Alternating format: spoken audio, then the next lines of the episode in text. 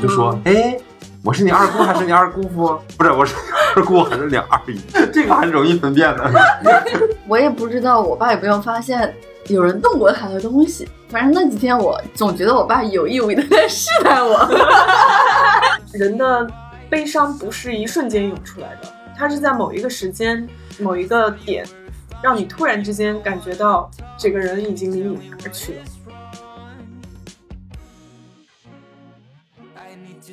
Hello，大家好，欢迎来到这一期的 Workday Drinks。大家好，我是崔叔。大家好，我是阿 K。我是 Kelly，又到了一年一度的中秋佳节，大家都是什么一个安排和打算呢？我以为大家接个三句半。今年的中秋节，阿 K 你有什么安排啊？去一趟大西北，去感受一下我国的幅员辽阔。要去西北哪里啊？青海、兰敦。煌那边，哇，好酷哦！敦煌是是兰州的兰州也要坐火车过去的，啊，但是呃，到兰州基本上也快到了。去看壁画吗？莫高窟，挺好的。嗯，还有沙漠，跟谁去啊？跟好朋友。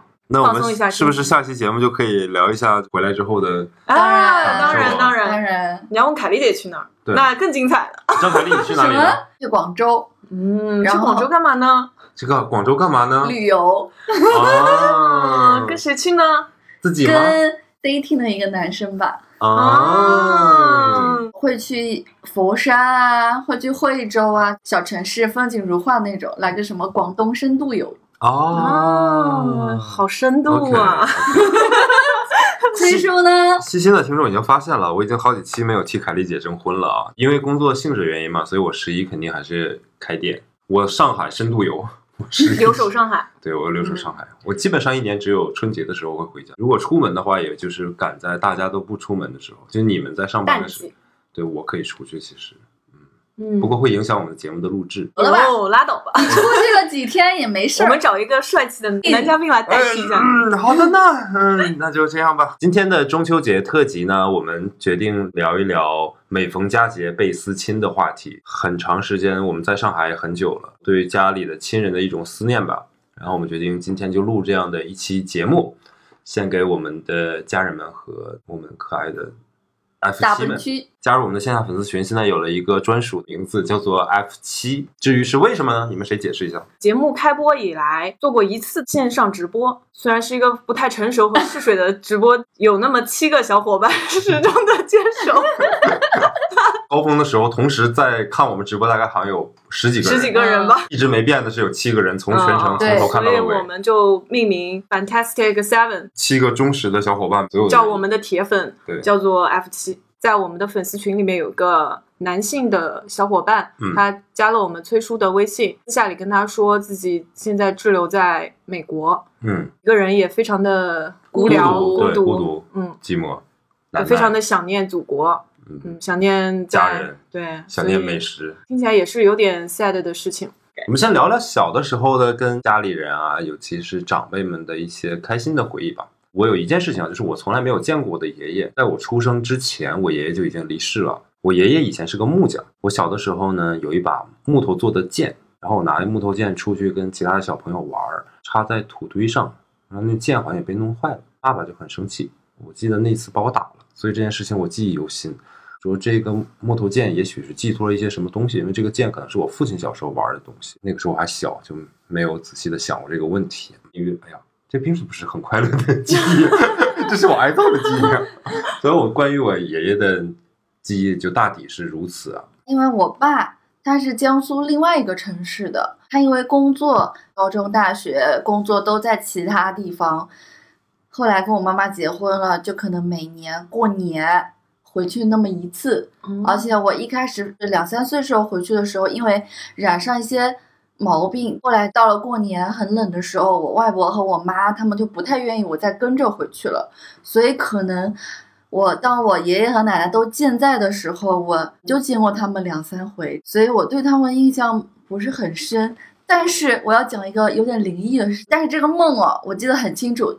晚上还是下午，反正天灰灰的时候，我坐在外婆家的大床上，我就躺在那边睡觉。然后我的梦里就是有一个只有肩膀以上的一个影子，就很像我爷爷，好像要跟我讲什么东西，又没有说话，就是看着我，我也不是很害怕，想醒我也醒不过来。但那个时候我又不太会表达这件事情，我也没有跟我家里任何人讲过。过了一段时间，我爷爷就去世了。哦，心灵感应的感觉，他来告诉我，但我又很小，不能传达给家人。你们这些开场都 不是什么开心的。不不不，等会儿等会儿，你你先讲开心的，不行，我们先切好头。缓缓，我错了，我没切好头，我这酒有点喝喝喝着 没事没急了。事没事。我小时候就是跟我爷爷奶奶一起生活的，童年非常的快乐，在乡间都非常非常疼我。所以他们生了有六个孩子，把我放在第一位的。我也不知道这个是我过于乖巧还是怎么样，反正跟他们的情感连接是非常非常强。上幼儿园吧，那幼儿园的旁边，我记得有一个那种茶馆，我爷爷就会每一天从家里走到那个茶馆，一千米左右吧，我记得，我觉得没有很很多，因为我自己也是走那也路去上学对，对不是很远。嗯，里面一群老头打牌啊、打麻将啊什么的。嗯茶馆呢，它是里面也是兼一个小卖铺的，嗯因为它正好开在学校旁边。上学有个很大的乐趣，就是课间的时候偷偷的跑到那个茶馆里面去找我爷爷，然后从他的牌桌上面拿点钱，他会给我两毛钱，嗯就每天固定两毛钱，他让我不要告诉奶奶，也不要告诉任何人。嗯我每天两毛钱就立刻拿去那个小卖铺买一包那种小话梅，你知道吗？嗯那种小话梅里面就是两颗话梅嘛。嗯，我就觉得特别开心，就是我跟他之间的小秘密。很暖啊。对，我跟爷爷奶奶就没什么交集，但是我从小是和外公外婆长大的嘛。嗯，那我外公也是个木匠，你们是一个外公吗？我外婆是做布艺的，就是家居装饰品，就什么床套啊、被套啊、嗯枕头套啊、什么窗帘这种，他们是在一个工厂嘛。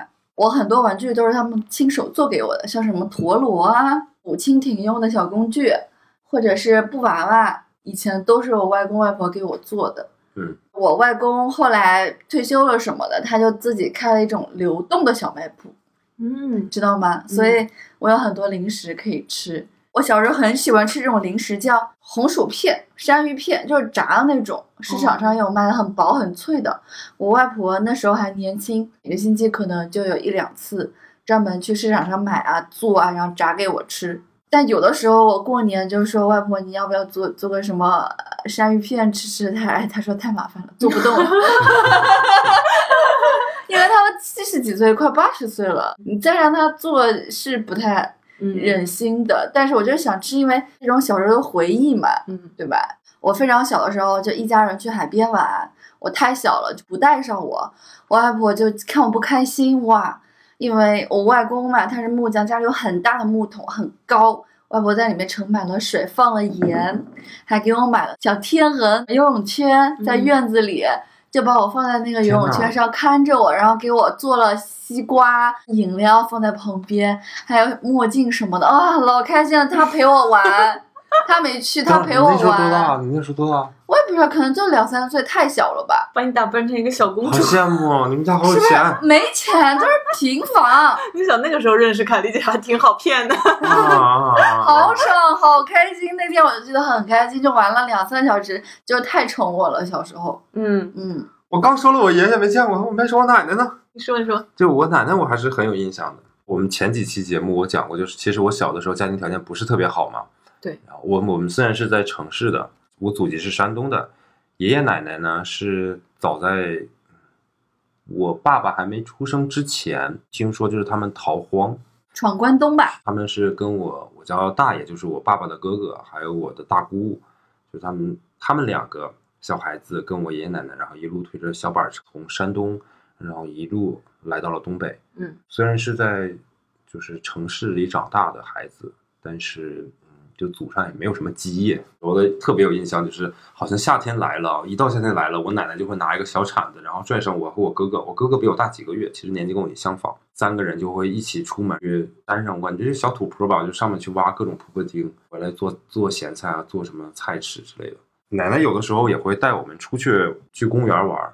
我奶奶家住在呢，就是那个地方旁边是有一个学校，中国空军第二什么航空学院之类的，就里面培养的是飞行员，杨利伟啊什么的，就他们也是在我们家那儿这个学校毕业的。这么酷的吗？因为那个空军二航院离奶奶家很近嘛，每年暑假的时候还是寒假都会被送到奶奶家。我印象比较深的就是有一次奶奶带着我跟哥哥翻墙进到那个学校里面，因为奶奶是一个胖子，嗯，我跟哥哥两个人都很顺利的就从墙上翻下来，然后奶奶也翻下来之后呢，就是一没站稳，因为地上都是泥很滑，奶奶就摔了一个大屁墩儿，哥哥两个人就在那儿笑的前仰后合的，对，然后就特别没心没肺也，然后我忘记有没有去扶奶奶，我奶奶就做了一一屁股的泥，你知道吧？就去玩了。记得我们去玩了很多，就这种独木桥啊，那个桥还在动啊。我们还找到一个小亭子。我印象特别深的是奶奶之前一天在家里面做的那个蛋炒饭，巨大的一个铁的饭盒吗，那种铝制的，对的铝的吧铝制的饭盒，然后里面装满了那种香喷喷的蛋炒饭。三个人就在那吃那个蛋炒饭，这是我对于我奶奶印象特别深的一件事情，好温馨哦。是不是？嗯，是不是小公主戴太阳镜吃西瓜？嗯，真的 是这不行吗？行，我仇富。我不富，就是宠我而已。哎，不是，你们那公园里没有游乐园吗？有啊，对啊、就但是游乐园要花钱，就我们没还要再另花钱吗？不是免费的。哦，真的吗？嗯哼，You never know。你看，你还是小公主啊！我记得公园里就去玩就可以了。小丽姐是 WD 王嘉尔，少不知家父。哦真的是，真不富，我都不敢讲了。没事，你可以讲，没关系，因为我相信我们也有那个王嘉尔听众啊。外公他年轻的时候就很喜欢买小人书，我不知道你们知不知道这个，嗯，就跟手掌差不多大的然后嘛上面图很精美，下面字比较少的那种。嗯，买的四大名著都是一整套一整套那种给我看，有的时候不小心弄坏一点点，他也不会说什么。当然，我弟弟比我还过分，直接把它撕了。我我更过分，我小的时候翻到这种就有水彩笔嘛，嗯，然后就给上颜色。后来崔叔，我跟你说可值钱了，我知道，被我们搞坏了之后就不值钱了。我知道，我长大以后我就很心痛，我这也是外公他把那一箱的书嗯。留给我妈了，嗯，就现在在我们家的阁楼上嘛，我就很心动。我想到我小时候干那些事，现在这些东西已经只是书了，它不是收藏品了。不这些 是你的记忆。这些是记忆，这些是感情，这些是爱的传递。你怎么能把它卖钱呢？你看到里面被撕坏的地方或者被涂鸦的地方，那都是美好的回忆对啊，是你的。因为大部分都是我弟弟搞的，我只是不小心。都是你们共同的回忆。我爷爷就是那种木匠，只会干活，话也很少，然后不能闲着的那种。但是我要在他太岁头上动土，他也不敢说我，也不会骂我，就默默的走开。默默的走开，我爷爷是在鼓励我呀。所以你想，你说这个太岁头上动土什么的，我爷爷就对我特别特别好。他的那种好不像我奶奶，我奶奶是 OK，下面有很多的孙子孙女，嗯，好，甚至还有一些重孙。所以我为什么在上海辈分那么高，就是因为他们每代那个、大家族对大家的步伐不太一样。Anyway，我爷爷是对这些所有的人都很严厉，但唯独对我特别特别好。嗯。我奶奶是对所有的人基本上都好，因为我爷爷相对来说去世的时间比较早，所以我对他的记忆有，但是不是非常非常的多，也是对于过去的事情的那种细节记得不是很清楚，因为我之前我们一起在讲大学里面那些事情，我很多我都不记得细节了，我不知道这个是我的记忆不没有好我们也是有问题。就是到年纪了，但是凯丽姐她记得很多，每次我们讲到一个事情的时候，她都能从她的角度来实是这样说到的这。些比如说人的大脑啊，固定储存的空间是有限的，我们嗯在接触很多新的东西，每天在更新，一些东西就被遗落了。但是没有啊有些人呢，就是他更新的方式不太一样。不太一样反正我上次也提醒你们不要得罪我，你们的利刃或者是一些糗事，我的小本本上都非常清楚。嗯他有下次下次记忆宫殿，他有记忆宫殿。单独给你开个专辑叫《凯丽姐小本本》吧。那完了，那我的底下评论都是我的好朋友来。我我要纠正一下我，因为我从小叫我外公外婆就叫爷爷奶奶，可能我开始说我真正的爷爷奶奶接触不多就去世了。我刚刚用描述的时候又用爷爷奶奶，不要误会，这是我外公外婆。所以你们是混着叫啊？你对我我家是混着叫了，就无所谓。就都叫 grandpa 和 grandma，其实不分什么因为？他见他爷爷奶奶其实不多，我说这个，我想起来，我们那边啊，就比如说二姑、三姑，然后二姑父、三姑父、大姨、二姨、三姨，我们这么叫，我不知道你们怎么叫啊。我们叫阿姨啊、姑姑啊，OK，我小时候特别 confused 的一个问题啊，就是我见到了一个家里的亲人，我就在那想，这个是我二姑还是我二姨？你就叫姑姑不就可以了吗？不可以，因为我们分的很细的，就是哦妈妈这边和爸爸这边叫的都不一样的，表哥还是堂哥 啊，我就表哥和堂哥你不都叫哥吗就行了吗？对这个还好。嗯，还好我小时候这件事情经常被家里人取笑，就说：“哎，我是你二姑还是你二姑父？不是，我是你二姑还是你二姨？真好真好，我是你二伯还是？这个很容易分辨的。你知道，就是对于一个孩子来讲，是脑子就飞速在运转。你就说你就 auntie uncle 就好了。啊，我天啊，没有那么时尚。我小时候经常被他们取笑，就是说我小的时候特别的那个蠢，哎，蠢的 opposite，相当的 smart、clever、intelligent。嗯 OK，我一看到我姑姑在家里面洗衣服，会在姑姑面前把衣服脱光，然后扔到洗衣粉里，说姑姑帮我一起洗。等我大了之后跟我讲的，说我小时候可贼了，就看一看她洗衣服的时候，就把所有的衣服，什么脏衣服、臭袜子、身上穿的水是不是都？扔了。说我这个还特别馋，就是天天我们叫翻碗架子，经常去翻，就感觉防我跟防耗子似的。对，我们管老鼠叫耗子。嗯，上学之后，我特别没自信的一件事情，是因为我个子长得比人别人快，然后所有人都嘲笑我。就有一个问题、就是，长得高还嘲笑你，因为有一个问题是我的生日是十月份嘛，就比嗯较小。我们北方上学是有规定年纪的。他是不是在提醒我们这事儿？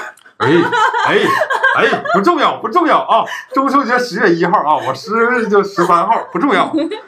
我小的时候呢，因为生日比较靠后，北方的上学时间又卡的比较严，其实比同龄的小朋友其实是晚了一年的。人就经常嘲笑我，就是说，那你是不是因为智商低，所以才这么大了才上学？然后因为个子长得很高嘛，校园 bullying。啊，就是被被孤立。对，再大了一点，发现女孩子都喜欢个子高高的男生啊，瞬间就是这是一个优势啊。就就扭转了呀。对呀、但小学的时候没有。嗯小学时候，你知道有一次我爸爸去那个学校看小学的联欢会，四个小朋友说三句半，我是说最后那半句的。这是哪个家长忘了拿一个 DV 然后来录嘛？就前三个小朋友都是脑袋脑袋脑袋，然后到我这是个肚子，然后啪一下上去了是头，你知道吗？就是我会比别的孩子高好多好多。我小学毕业的时候就一米七十多了，然后我的同学可能才一米五几哦，不到一米六。现在也是算很高的呀。我们在群里面跟 F 七们说，我们平均身高一米七八，就你了，你拖到后腿儿。真是我拖的后腿。那你说一下你多高？现在我都跟人家说我一米七，你讲到那什么姑姑、哥哥这种，我就想到我两个阿姨了。我小时候，我爸妈是最先结婚的嘛。那时候我两个阿姨还在单身，有的时候我爸妈上班，我外公外婆又在外面忙的话，两个阿姨带我。那种姿势就是他们俩把手搭在一起，我坐在他俩手臂上，挽着他俩手臂就这样出街，就可开心了。嗯，我觉得真的跟小公主一样。真的，啥这哪是我们的？给我买个什么咪咪虾条这种，买块糖，然后逛逛街，看看东西。戴墨镜不？不戴不戴不戴，我就很喜欢两个阿姨就这样坐在她俩手臂上出去。坐在人家手臂上面出街，啊、我小时候跟我爸妈出街是这样的，就是我拽着我妈妈衣服，我爸我妈逛起街来是不管我的，啊，我就特别担心自己丢了。我是拽着我妈妈走的，她逛逛街就会一回头想，哎，我儿子呢，然后我就赶紧跑过来抱着我妈说：“妈，我在这儿呢。你爸妈防范意识也太低了”。就他们不 care，我要跟着他们走，自己永远特别忧心忡忡。我怕他们是恐怕我丢不了，是可能是不想要我处心积虑很久了。你说到你奶奶带你去那个什么空军学校啊？嗯，我想到我奶奶带我去听戏。哦，好酷啊！这个我奶奶呢，她就喜欢听戏，呃，这是她的一个大爱好。文艺女青年，这是哦，那么村里面有没有戏不？叫 文艺青年？就跟我们听流行歌曲似的，能叫文艺女青年吗？可能对她那个呃 老一代的 文艺女青年吧。那村里没有戏嘛，得到城里面去听。那个戏院就是专门每天中午可能十二点钟会有一场两场这样的戏，大概维持一到两个小时。他们是真的那种京剧，大概做个二三十号老头老太那种。OK，门票好像是二十块钱，我记得也不便宜哦。嗯不便宜的。嗯，，那他要带我嘛，也没办法，他就说你跟我一起去吧。我说好，我们俩就走路，走那种乡间的路，然后一直走到那个城里，很远吧？还挺远的，要走一两个嗯，小时。还挺要走的。哇哦，嗯，从那个小时候我就觉得这件事情还挺有意思的。如果我不是跟他们在一起的话，我是不会有机会接触到这些东西是的，我现在想起来啊，他不是那种你知道村里面那种随便画画几笔，然后在那嗯边嗯随便唱唱那种民间艺人。我感觉那个还是有点水平的剧院，你知道嗯吗？我还溜到那个后台去看那些演员怎么去描眉啊什么的。嗯嗯，哇，好酷啊！我的这些关于影视啊这些方面的东西，很多都是那个时候影响的。你说这，我突然想到了，那个时候我奶奶她是做布艺的嘛，就我们那边第一家电影院叫黄海影剧院，所有的那个沙发的套儿，还有上面那个幕都是我奶奶他们工厂做的。她有时候放那个电影，我奶奶就把我放进去，不用买门票，看一些什么鲁冰花，这是什么？你们看过吗？鲁冰花，知道知道我知道那个，应该看过，可能不记得了。嗯，跟着也看了看过几场，而且还去他们厂里玩过啊。我爷爷那个车间都是木头啊，什么抱木头，然后给我的小豹子在旁边玩。嗯而且我的幼儿园很小的小班的幼儿园是在那个厂子里面，就在那个大院里面晃啊晃啊晃，同事都认识我。嗯哎，然后有一家欠我爷爷钱了嘛这是，那我不知道多少，可能几千块吧，那时候也蛮大的了。外公外婆要了几次没要来，把你放过去。我听说了这种事情这么简单，让我去。我那个时候多大我也不知道，可能就六七岁、七八岁就去了，带着你家猫了吗？没有，上一期的那只猫，咪咪夹在夹在腋窝里，不是戴这 个墨镜咪，咪咪的霸气已经与我共存，此时你王阿姨上身，看我气势汹汹那种感觉，就拉着我去买。我一进去，他家有个很大的水盆，里面养了好多很大很肥的鱼。我第一句话说：“哎，你们家的鱼看起来挺肥的。”你还是咪咪，我的意思就是，家里有钱买得起这么好的鱼吃，为什么不哇，还钱？你这个你这每句话背后有这么深的含义呢？对方老脸立马就拉下来了，他就知道我什么意思，而且这么小的小孩跟他说这句话，然后那个钱就要来了，你知道吗？我的天哪！那以后要这样直接带我外婆因为这事儿，一条街都知道他孙女把他追债这件事情了，好传奇，你说是？然后他一直津津乐道这件事情，你知道吧？我以为是这样，就是你指着那个鱼说你们家鱼挺肥的，然后捞出来一只，张嘴就咬，把对方给吓住了，然后把钱还你了。画漫画的给他画一个，就凯丽姐戴着一个墨镜，腋下夹了只咪咪，这手拿个游泳圈，坐在两个姑姑的手臂上，太经典了！我天哪！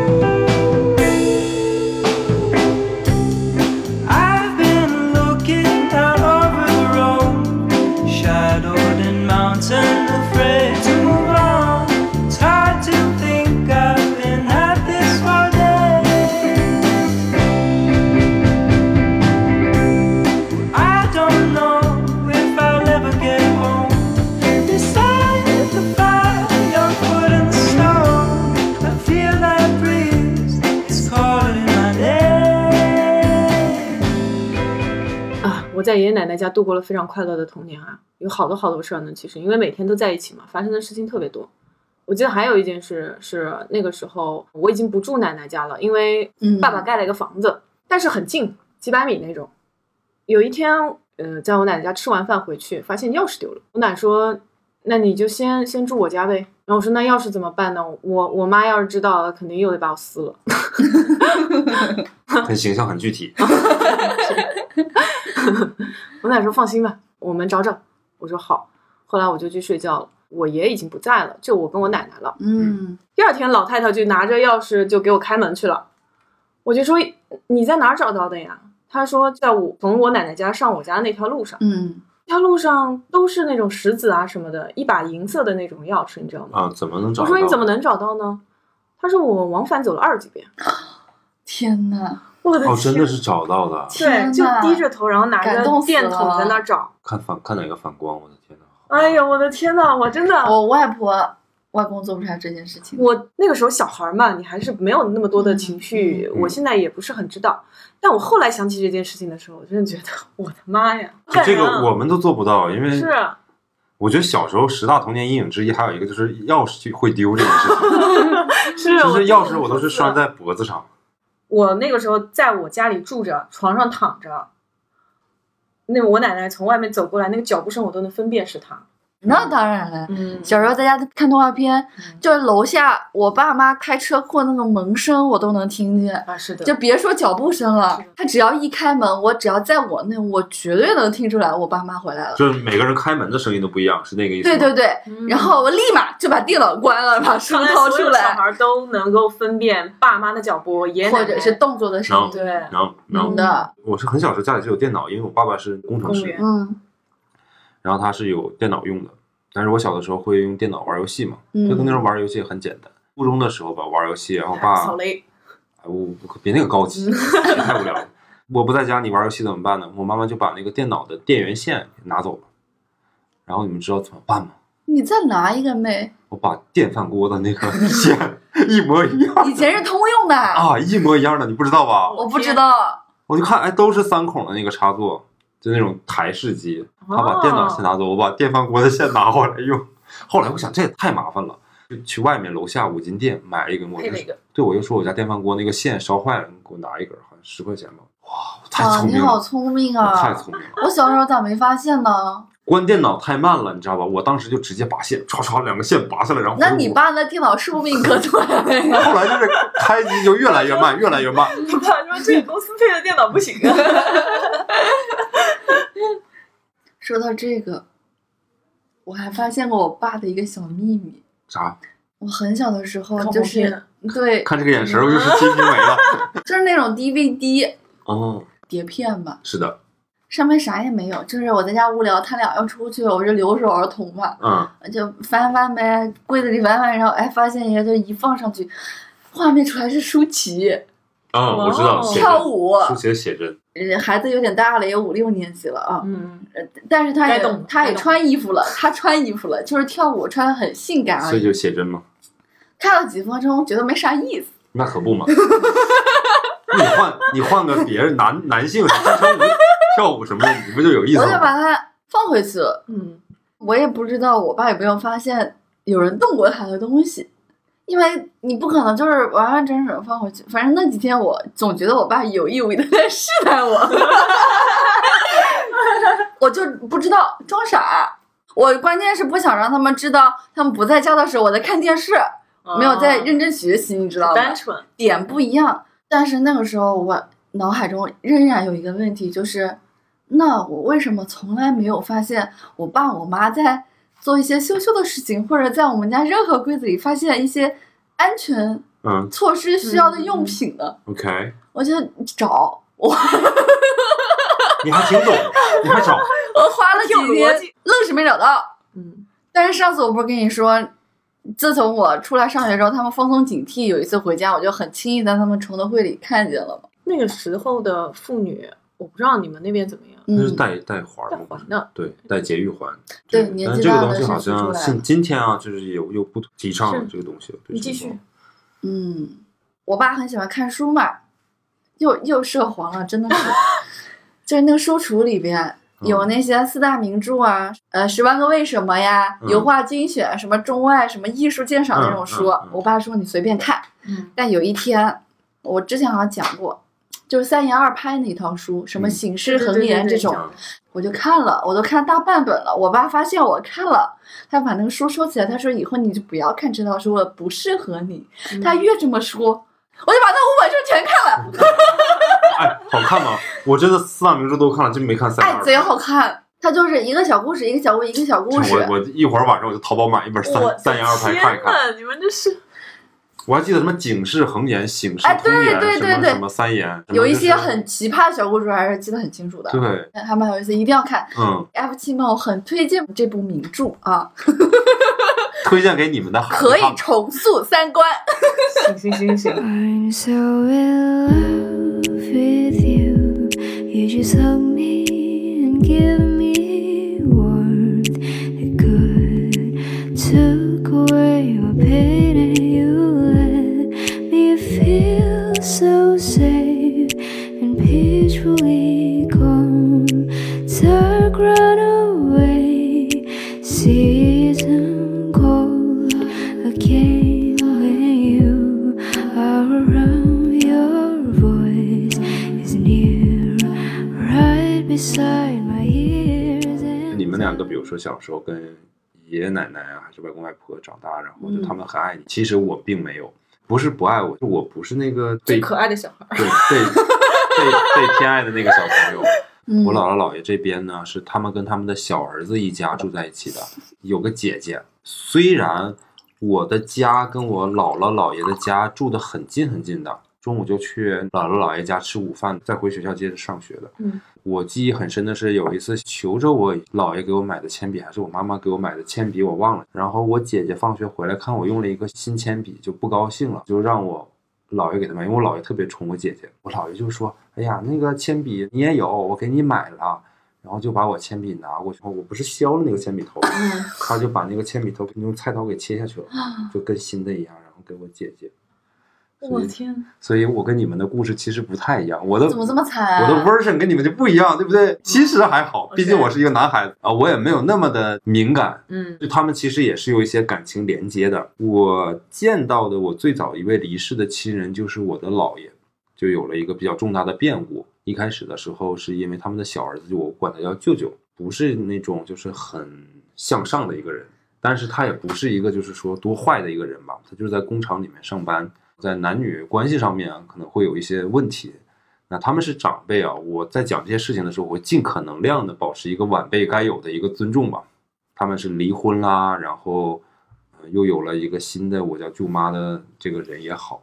那段时间呢，因为老人之间是那种非常非常传统而又保守的，他们不接受离婚这件事情的，那个肯定受不了呀。然后嗯我姥爷就很生气，我忘记了，我现在真记不清了，到底是因为什么突发的某一个病，然后当时就送到医院了，然后呢就没抢救回来，就走了。就在我好像小学一年级的时候，对大家的整个那个家庭的打击都很大。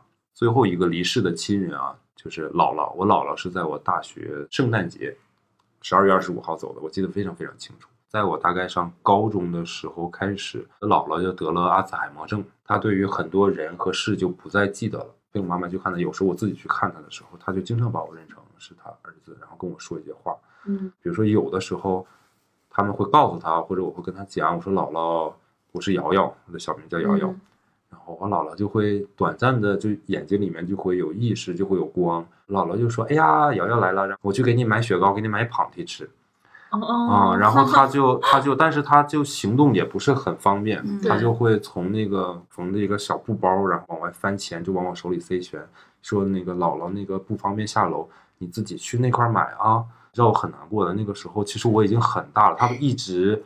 他的印象里面的瑶瑶就一直还是一个小孩儿小小朋友，然后姥姥的病越来越严重，开始疑神疑鬼。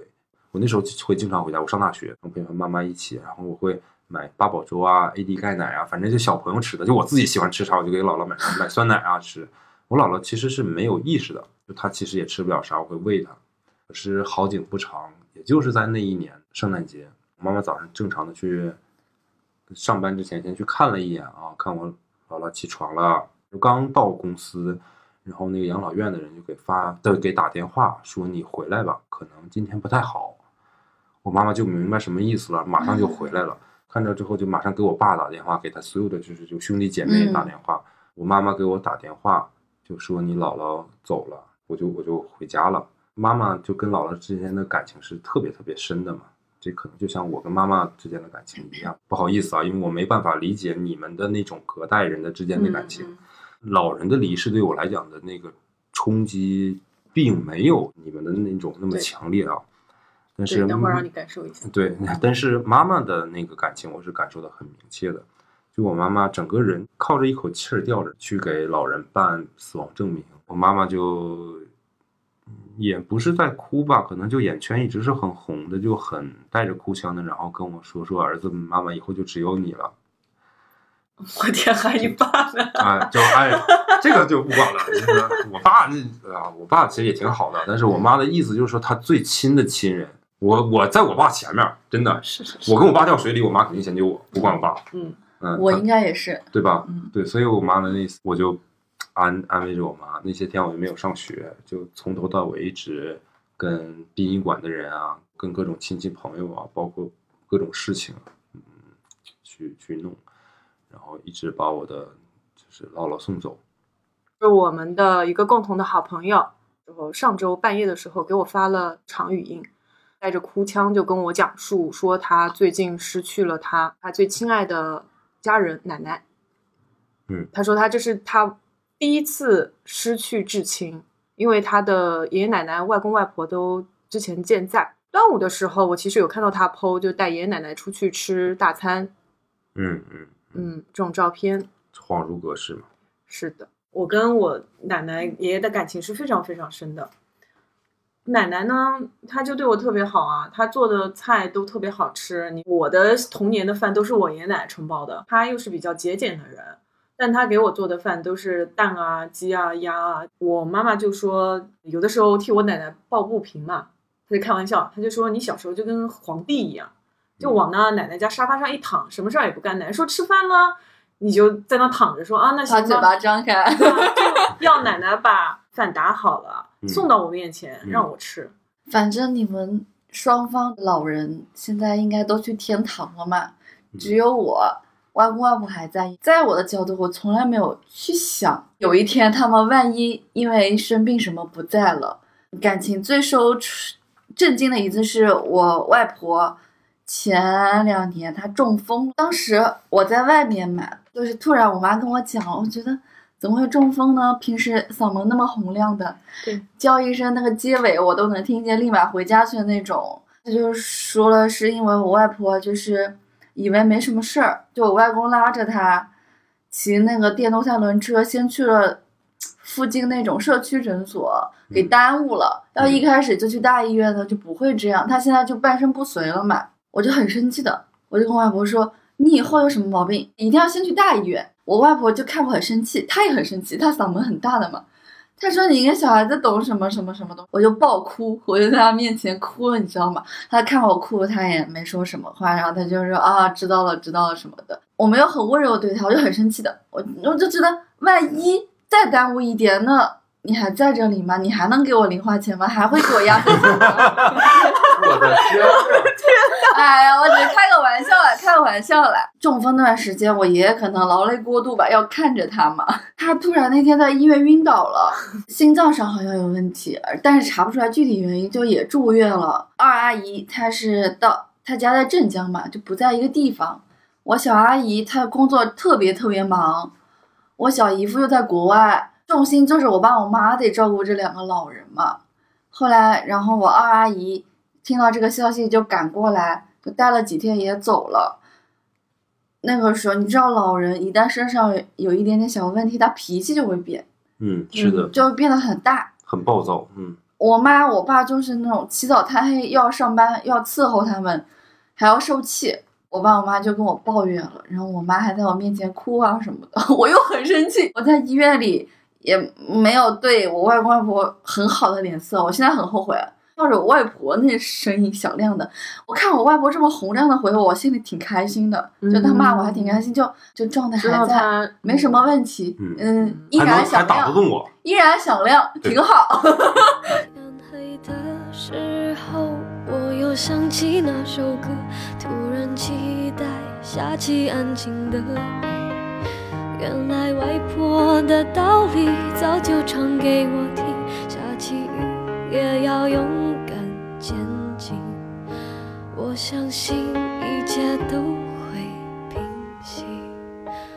我现在好想回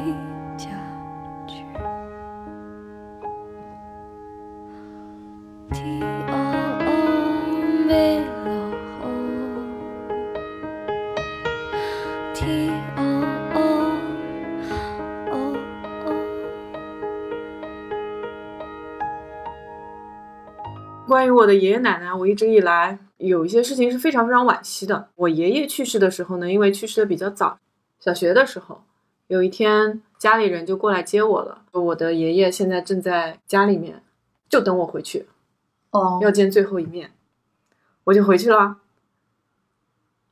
因为他最疼的人就是我，别的人喊他已经不回应了，就等我回去喊他一声，非常突然。因为他之前也是没病没灾的，听说就滑了一跤。我从见到我爷爷之后就一直哭，嗓子都哭哑了。我就抱着我爷爷的尸体，把脸贴在他的脸上，就在那儿哭，大人就拉不开，搞得我爸爸也很伤心。嗯那是我第一次觉得我失去了我的至亲。我奶奶也是，呃，我初中的时候有一天家人去接我，也是跟老师请假。问题是我没有见上我奶奶最后一面。奶奶是胃癌了很多年，在家一直吃药啊。我不是非常非常的对这件事情非常的像我爷爷的冲击那么大，但按照道理说，我跟我奶奶的感情没道理是不深的。我参加葬礼都没有看见我掉一滴眼泪，包括我妈妈，她也会说我说你怎么这么没有良心？就奶奶带了你这么多年，嗯，就你没有感觉到这件事情对你来说是件很大的事吗？我也回答不上来。直到我初中到念大学，我就不间断的会梦到我奶奶，在梦里面，有的时候很开心，有的时候不是很开心。最后一次梦到我奶奶，她穿着一个病号的衣服，呃，说是在南京一个什么医院里面，我爸爸带我去看她。她感觉有点失魂落魄的，不像我之前看到梦里面看到的那种嗯开心的奶奶。那一次做梦，她没有跟我讲任何话，我知道她要离我真的是去了。那次梦醒了之后，我就嚎啕大哭，跟这十几年我都没有哭过一次，但却但却一直在梦里面会梦到他。你知道，有的时候人的悲伤不是一瞬间涌出来的，它是在某一个时间、某一个点，让你突然之间感觉到这个人已经离你而去了。嗯，因为我开头说到我那个好朋友，他给我发两段语音嘛，说这个事情，其实我感触特别深，而他却是这是唯一一个离他而去的至亲。但对于我来说，我已经经历了所有隔代的长辈离去。他说：“你告诉我，你告诉我该怎么样去面对这件事情。”我说：“可能靠的是时间吧，这种事情是我们人必须要经历的东西。”所以，我现在很多的痛苦的事情，我都会选择性的把它忘记了。去年过生日的时候，就我们一起过嘛，然后后来那个阿 K 是先走了，我就给我妈妈打了个电话嘛，然后嗯第二天我就回老家了妈妈说那个我住院了，应该是前几天，就是腰间盘突出吧，类似这样，嗯就买了那个机票，第二天早上我就就飞回老家，飞回长春了，然后去医院陪妈妈陪了一周。我就这么一想，又一年了，我觉得离开家就从疫情之后回上海，你们因为比较近嘛，都回去过，对吧？就上半年，我是其实一直没有回去过，而且我往年也都是基本上一年可能也就回去一次过年这样，然后也很长时间没有跟父母啊就见见面啊联系一下什么的。我觉得是不是要十一的时候大概抽空回去个两三天？只要爸妈健康就好了。我今年特别大的感受是我没有怎么搭理我爸妈，跟我往年不太一样，是我的错。在上期的节目里面说到，我爸妈因为端午的时候我出了那些事情，就一直没有怎么联系。我们群里面都是非常的安静，有的时候我妈会发她做菜的视频，我就点个赞啊，然后说你很厉害什么的，没有太多的交流了。我自己其实意识到这点，但是我的心情一直没有办法去像我原来那么开心的去回复他们。我今天发了一条微博，家人无法选择和割舍。当你觉得近期没有关注、没有陪伴，产生一种亏欠感的时候，你会下意识或者理所当然的，你觉得没什么，那就下次补一下呗。下次我买个礼物，下次我回家陪陪他们，下次我跟他们多说说心里话，跟他们多聊聊我的生活。但是所有的关爱，其实只有在当下，只有在此刻才有它的意义。嗯，我妈今天在群里面问我，问了我两遍，说你十一是不回来了吗？其实我早就定了，而且早就在群里面说过了。当我一开始有这个想法的时候，我就说过了。但是她为什么要跟我反复的确认？就明知道自己不懂事儿吧，自己太多不懂事儿了。你看我这么不恋家的人，我十一春节就是能有比较长的时间，我第一个想的是肯定要先回家一趟的。嗯我总是觉得我对我妈、我爸就感情没有那么深的，嗯因为从小都是在江浙沪生活，包括上大学，你节假日都可以回家，就可能感触不深。那我我上海回去我也不不远，但是总是到那个有假期的时候，第一个就会想回家，自然而然的吧，就想回家，陪陪他们吃吃饭、逛逛街、买买菜就可以了你。近几年会觉得跟原来想回家的感觉不一样吗？上大学的时候就更没有感觉，就觉得啊，室友们都回家了，而且也放假，我干嘛不回家？我就回去吧，回去还能当小公主。现在上班了，就是就是主动的想要回去吧，稍微有点不一样，不像以前。嗯，有一次我记得我们在外面旅游还是干嘛，晚上了，我爸爸就说，我有一种感觉，不知道你们有没有。他应该不是跟我说的，应该是跟我妈说的。嗯他说到天黑下来的时候，我总有一种想要回家的感觉。我知道他说这个话其实是在想我奶奶。我现在有的时候也会有这个感觉了。哎，但是年轻人嘛，就在外面嘛，哎，完蛋了，这是什么？我刚才在听你们聊的时候啊，你在玩手机？我不是，我在看机票。其实，嗯，过去的那个时候我们年纪小，然后有很多难能可贵的东西，可能我跟阿 K 啊，就是现在有一些所谓的子欲养而亲不待啊之类的东西吧。凯里其实是 OK 的这方面，其实并不我需要嘱咐，但只是我们就很羡慕你。你看你现在无论是爸爸妈妈也好，还是外公外婆，外公外婆也好，就是他们都还好好的。其实你回家也挺频频繁的，嗯比我们比我要频繁的多得多。我记得前两期阿 K 讲过一个，就是 Don't count every day, make every day count, right? Make every day count. 这还行了，不好意思，三妮儿，三妮儿。我们自己都知道要珍惜好眼下的每一天，让每一天过得有意义，让每一天都不后悔。因为你也不知道所谓的明天和意外哪个先来，你更不知道的是对于家里人是什么。所以你自己既然也要过得就无怨无悔或者没有遗憾，此时此刻我们还懂得这个道理，并且你还有机会。我知道我们每个人都有自己的这个理想啊、梦想，只是在这些当中抽一些时间做一些事情，总比像我们今天去回忆过往的时候，总觉得还是有遗憾，还是有遗憾，就尽可能让多的去把那些可能要成为遗憾的事情先做掉。又到了中秋节嘛，我相信我们节目播出的时候，其实是中秋节的前一天，对不对？嗯嗯十月一号可以选择就是去旅行啊，然后其实你去旅行的时候，是不是也拍一些照片给爸爸妈妈看一下，去分享一下这些内容？要的，嗯，比如说我前几天吃到了一个我没吃过的月饼，夹心的那种叫什么流流星，啊流心月饼，我之前没吃过的。北方孩子们之前来上海没吃过苏式月饼，就里面还有肉的那种，没吃啊过的。啊啊啊！我都有给家里买。我妈妈比较爱吃，比较馋。我爸爸倒还好，但是他们也有糖尿病，其实就也不太能吃太甜，就给他寄了一个。嗯，我买了好几种样子，就是让他尝一尝。其中一个是流心，其实我最想要吃的就是这一个，但是我又觉得就只寄一个月饼吧，好像也不是太好看，所以我就买了一些其他的带糖的月饼，但又怕他多吃，就不敢多。妈妈吃到好吃的东西的时候，妈妈也会想着你啊。就我们小的时候。我们呢选择了一条我们所谓认为的特别浪漫主义和理想主义的道路，混的不知道怎么是怎么样，不太好。你还会抽出一些心思去嗯那个什么。正因为人生有这些情感的期盼和甜蜜的负担，呃原生家庭那期有个 F 七留言，嗯，他说正是因为这些经历造就了你们柔软和独特的内心。说多好。嗯，我刚才觉得我总结这些吧，特别废话，但是每个人都说得出来，每个人都懂得道理。嗯，听完这个节目，如果你不在家的话，中秋节的时候至少给家里打个电话吧。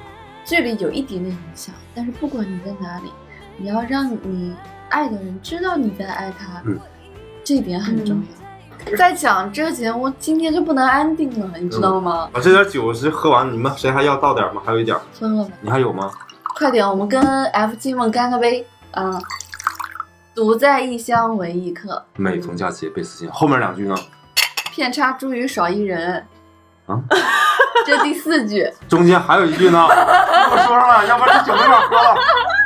等会儿，等会儿，这第一句是什么？独在异乡独在异为异客。乡为异客，每逢佳节倍思亲。遥知兄兄弟登登高处处，遍遍插茱萸萸少一人？九月九也不是中秋节啊，但是这是每逢佳节都可以用啊！好。来来来来，干个杯！每逢佳节倍思亲。那么今天节目就到这里结束了，欢迎大家持续关注我们的节目。如果你对这一期有什么感想的话，记得在节目下方帮我们评论、转发、订阅、关注。